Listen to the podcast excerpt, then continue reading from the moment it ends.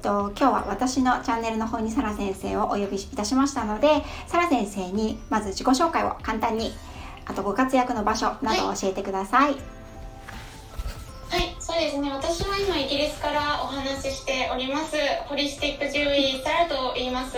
まあ日頃はですね、えー、っと、まあ、大体基本的に音声配信をメインに今してるところで、えー、 stand.fm とか Voicy の方で平日だけの毎日配信をしててで土日になるとですねまあその週にもよるんですけれどもあの他のチャンネル、まあ、例えば最近始めたのがおむすびチャンネルとか、うん、あとこちらのインスタのライブの方も時々やったりしているので、えー、ぜひねあのご興味がありましたらちょっとチェックしていただけたら嬉しいです。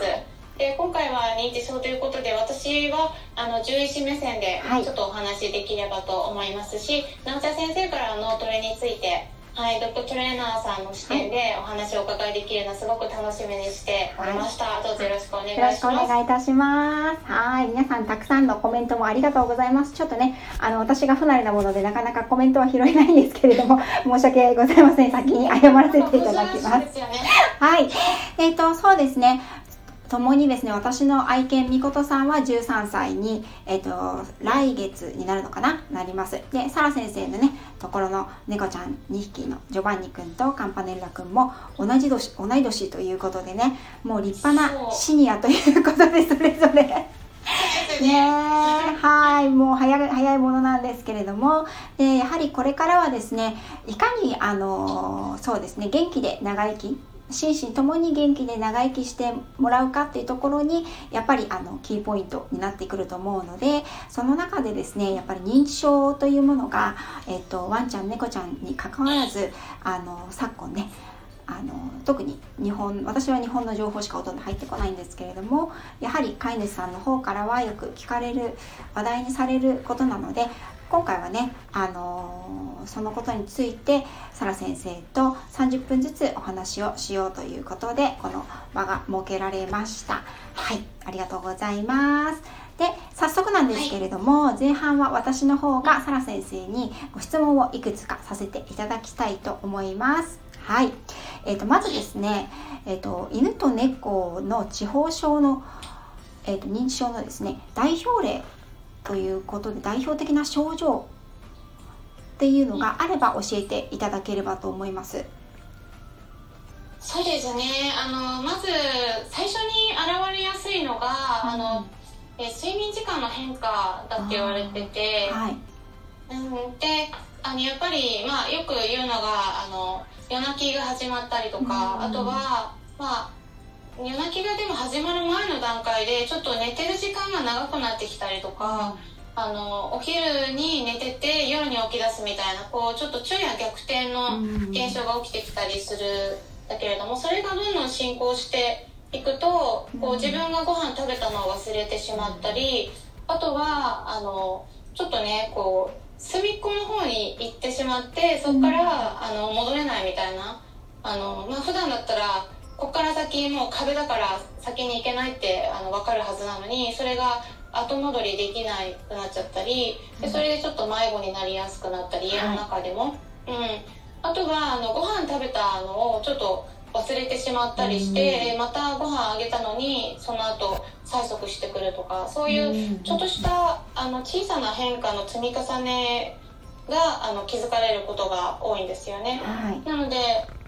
まあ認知症っていうのは脳の病気なんだけれども、でも他のなんかあの脳の病気で出てくるようなあの、えー、発作とかあとなんかあの異常にまあ、泣き続けたりっていうのも、うん、例えば脳の腫瘍とかでも起きてきたりするので、ね、まあ、その最初のいろんな症状がこう積み重なっていった時に、うん、まあ、本当はあの飼い主さんとしてはなんか年なのかなって結構言われがちなんですけれども、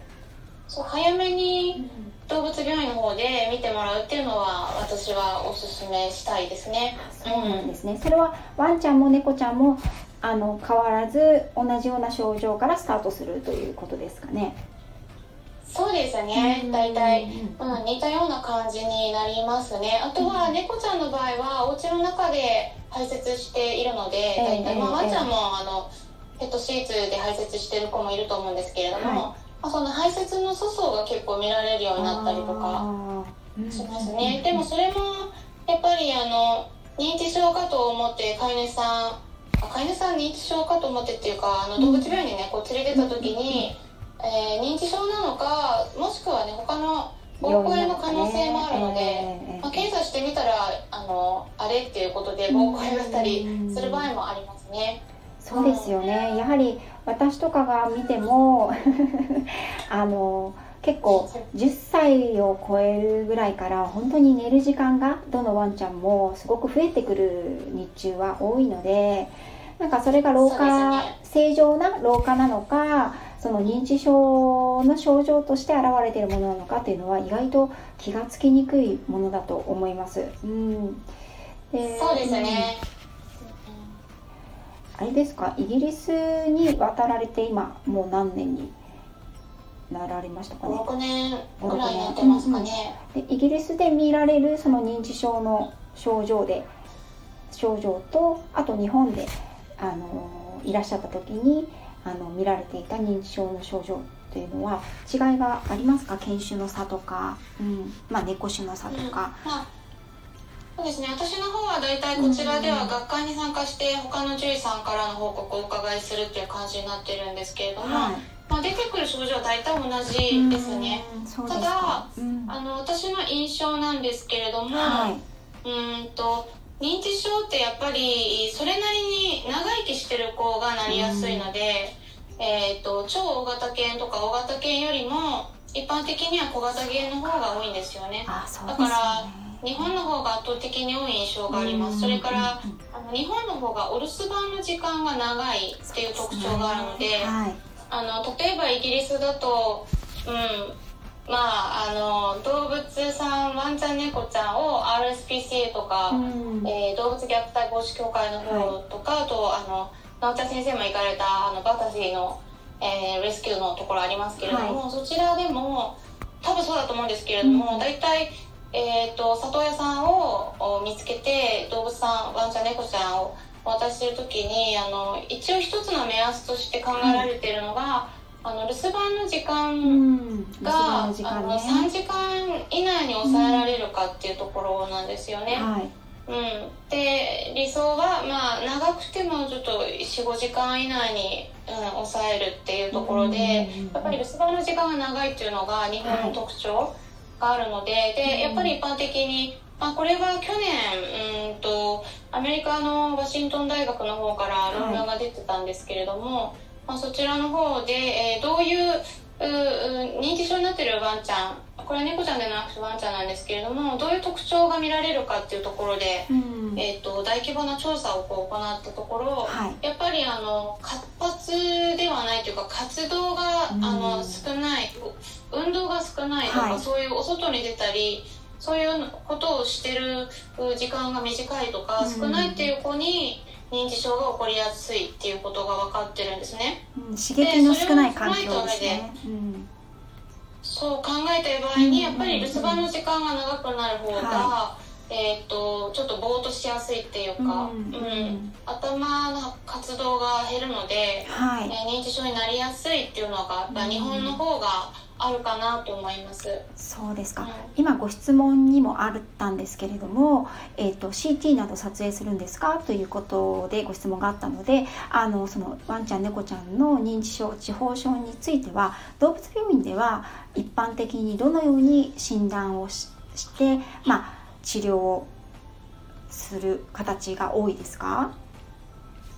そうですね。私あの以前ですね、うん、えっと、認知症の診断について、はい、あのスタンディフェームっていうね音声の配信の中でも、はい、これは、えっと、確か今年の5月ぐらいだったかなと思うんですけれども、えー、お話ししてたことがあるんですが、はい、一般的にはそういうあの CT とか取る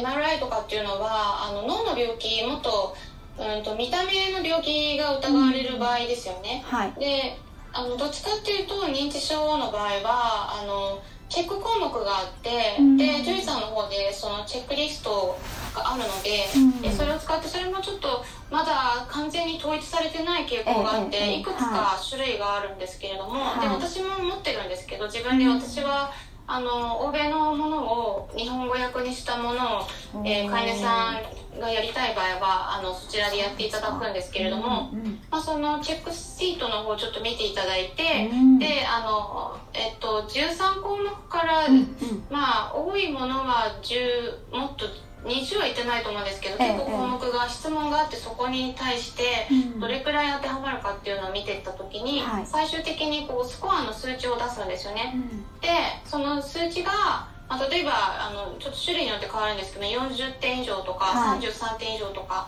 なんかそんな、なってくると、まあ、認知症の疑いが強いよみたいな感じで、はい、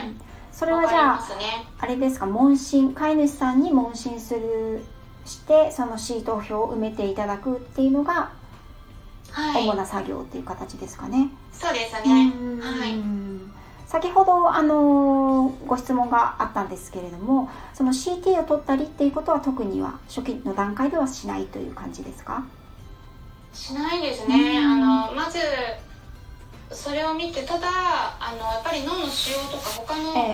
病気の場合もあるので、うん、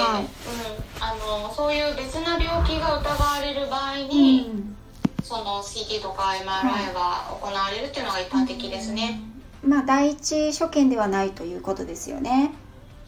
そうですね、うん、で結構今あのその私が音声配信した時に概要欄にもあのリンク先記載したんですけれども、はい、日本でも日本語のあの動物行動学の先生が確か作られたものだと思うんですが、は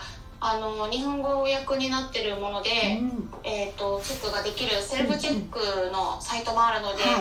うんうん、あのそれまたお伝えはい今リンク多分ここ飛べないと思うので、ね、あのはいまたお伝えするので、はい、もしアーカイブ残すようであれば概要欄に載せていただくといいかもしれないですね。はい、残します。はい。ね、皆さん、あのご自身でもね、はい。私、うん、はい。あ、ちょっと今頃気づいたけれども、はい、音声を拾ってなかった。あ、私あの、あでも今から。撮ってますので、はい。はい。はい。後でいただけるとはい。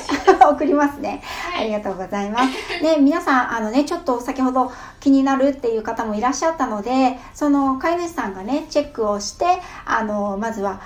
ある程度の診断をつけるというサイトとかがねあとサラ先生もご自身でも作られているものがあるということなのでねあのちょっと今はリンク先記載はできないんですけれども私もちょっと後日になるかもしれないんですが落ち着きましたらスタンド FM とあとこちらのインスタの方であのリンク先などをあのご紹介いただいたものを貼り付けておきたいと思います。はい、で、えっ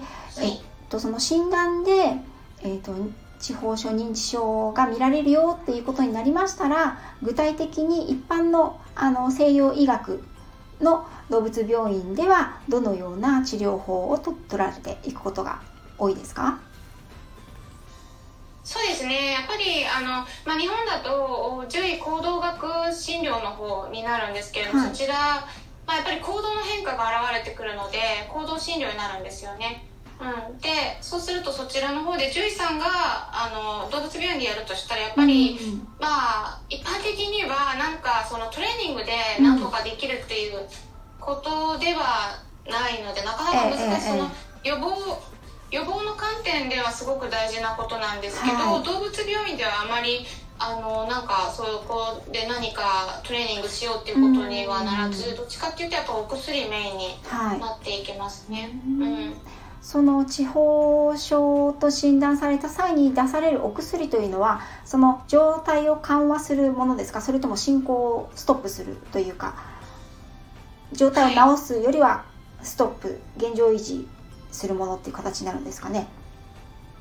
そうですね。あの症状に合わせて例えばあの昼と夜逆転してしまって、うん、あの昼に寝てて夜に起きてしまう、うん、そうすると飼い主さんが夜眠れないっていう状態出てくるので、まあ、その場合はどっちかっていうと眠らせるような、あのタイプのお薬が出るのと。あとはあの他にもその脳の認知症もあのいろんな原因があるんですけれども、はい、やっぱり脳の細胞がダメージを受けてたりするので,、でそういったものを抑えていくっていうところでのあのお薬も一緒に出されたりまあうん、動物病院によっては2種類とか3種類出る場合もありますね。そうなんですね。えっ、ー、と、うん、ね、お薬投薬で治るものっていうのも、まあ、あるかとは思うんですけれども先ほど先生もおっしゃられていたようにやっぱりあのお留守番が長いことが認知症につながってゆくゆくはねつながっていくっていうようなお話ということはやっぱりねあのお留守番の時間を少なくするとかそういった飼い主様が元気なうちからできる対処をしておく予防っていうのがねやはり大切になると思うんですけれどもホリスティックケアのね、あのサラ先生が得意とされていらっしゃるホリスティックケアの方では、その予防や改善といったことは、まあ、さらっとであの難しいと思うんですけれどもあのどのような対策ができるものがありますかね？うんそうですね。結構いろいろありますね。やっぱり食事がすごく重要で、ね、最近あの、これは、まあ、ホリスティックケアに限らず西洋医学の分野の方でも、あの特に抗酸化物質その老化させるものっていうのは酸化物質がメインになってくるので、はい、まあ、酸化したものをできるだけ与えないようにする、で酸化をそ進めるようなものとか、はい、あまり体に悪いものを上げないようにするっていうのも重要なんですけれどもそれを抑えるような例えばあのサプリが結構、えーと、そういう認知機能が、えー、落ちてるようなワンちゃんに対して与えるための療法食も出てるんですけど、そ、ね、まあ、その療法食の中に結構そういうサプリ系のものが入ってたりしてでその中にいろいろ種類あるんですけど例えばあのビタミン E とか、あとセレンとかも結構な抗酸化物質なので、えそういうものとかあと,、えーと、ビタミン C とかですね、うん、うん、それからあとオメガ3脂肪酸ですね、まあ、それはあの炎症を抑えるっていう結構強い効果があるので、はい、まあ、あのそれを与えていったりとかあとカルニチンも結構、はい、あのその脳の細胞のダメージを防いでくれたりするので。まあ、そういったものがその療法食に加わってるんですけれどもでもあの例えば手作りご飯でなんかやっていきたい場合は、そういうサプリをちょっと加えていったりとか、あとは最近あの猫ちゃんはちょっとあの代謝が違うので、まだきちんと証明はされてないんだけれどもワンちゃんの方でいろいろ出てきてるのがあの MCT って言ってあ MCT オイルね。中鎖脂肪酸。はい、はい油なんですけれども、うん、結構それも使うとあの脳のエネルギー源に、うん、えー、ケトン体が使われるのでそれもだいぶいいっていう結果が出てきているので、は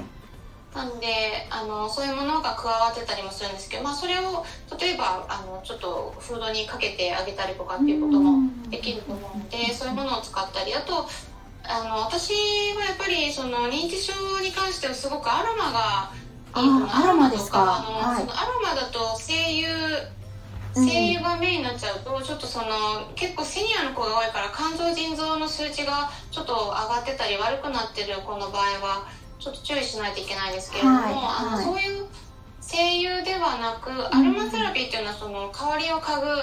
嗅いで、あの体の健康を維持する療法なので、はい、えー、その精油ではなくてハーブの,、あのドライハーブとかを嗅がせる。あドライハーブですね、まあ、そういう刺激を加えたり、はい。でそういうものに結構使われるのがえーと、ローズマリーとか、ローズマリー、ローズマリーもあの抗酸化物質で食べられるものなので、ね、あのそれをもちろんあの私があの音声 stand.fm でも私も何度か、はい、ご紹介いただいたはい、はい、ハーブティーとして作用としても与えられるというのでお話ししてるんですけども、はいあのそういうのを加えていったり結構覚醒させてくれるのであのちょっとピリッとしますよね香りも。そうですね、うん、まあ、昼間にそういうのを使って、うん、夜にあのちょっと落ち着かせるようなバレリアンとか、はい、あのカモマイルとかそういうものを使うっていう形でちょっと切り替えて香りを使ったりとか、はい、あとサプリでももちろんあのえーと、他には銀行ですかね。あの銀行は胃腸、はい、うん、胃腸もあの脳の血流を良くしてくれて、えー、で、えー、栄養もきちんと行き渡らせたりとか、うんうん、あの循環を良くすることで脳の働きを良くしてったりしてくれるので、えー、あのそういう賃金をこう作るんですけども、うん、その中に胃腸の成分も入れたりとか、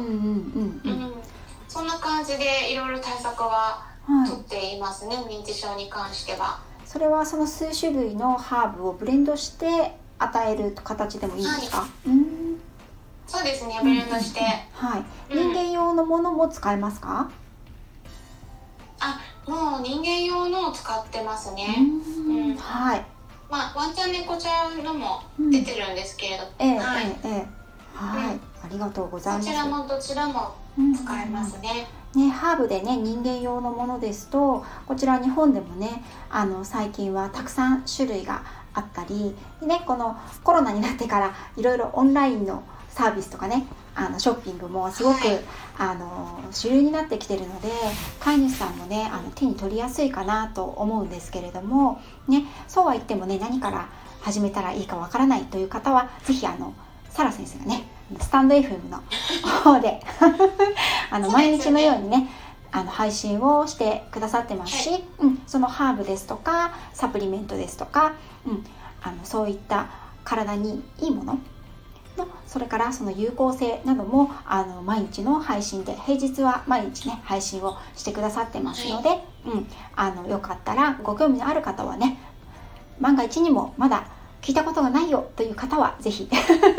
聞いていただけたらと思います。はい。あっという間にあのあと5分になってしまったんですけれども はい。早いですね。もう詰め込み詰め込みで。お見せするとなんか黒くなったんですね。あ、それねなんかね今日アップデートされたみたいで。ダークモード？ダークモードかな？うん。私白いですよでも。はい多分白いままと今開いたらこんな感じです、ね、本当ですか？びっくりしますねはい、はい、ということでですねはいこの後21時30分からはサラ先生のスタンド FM の方から、えっと、私とコラボライブこの続きをね、させていただこうと思います。前半、えっと、こちらのインスタライブの方は、私がメインで、サラ先生にえっと、医療とかホリスティックケアの点観点からお話をあの伺ってきたんですけれども後半はサラ先生のスタンド FM のアプリですねそちらのサラ先生のチャンネルの方にあのこれからえいやっとみんなで移動していただきまして今度はその予防というところでそれこそですねあの脳をじゃあどのように使っていったらいいのかとかそれにあの予防に適したエクササイズなどをドッグトレーニングの観点からお話をしていきたいと思います。はい。で、もしもまだあのスタンド FM フォロー、ん？フォロー？ダウンロード？ダウンロードしていない方がいらっしゃいましたら、私のですね、こちらの、あの、インスタグラムの、えっ、ー、と、プロフィールのところですね、ちょっとインスタから直には飛べないので、えっ、ー、と、コピーをしていただきまして、そちらの方に私のチャンネルになるんですけれどもあのフォローしていただければですね後ほどサラ先生とのあのフォローコラボライブが始まりましたよという通知が来ますので、ね、このうにょうにょ、白地に白丸にうにょうにょっていうところですね。はい、こちらをすぐにね、あの、アプリダウンロードできますので、そこからホリスティック獣医、サラ、もしくはサラ先生でも大丈夫ですかね。はい、で探して検索していただいて、あのこの美しいお顔がねあのバッチリ出てますのですぐにフォローしていただければもうすぐに聞けるようになりますのではいでじゃあさや先生本当にありがとうございました。ご準備いただいて大丈夫ですのではい。皆さんあの行かれる方はえやっとスタンド F の方に行かれてください。さや先生本当にありがとうございました。ありがとうございます。はい。はい。よろしくお願いします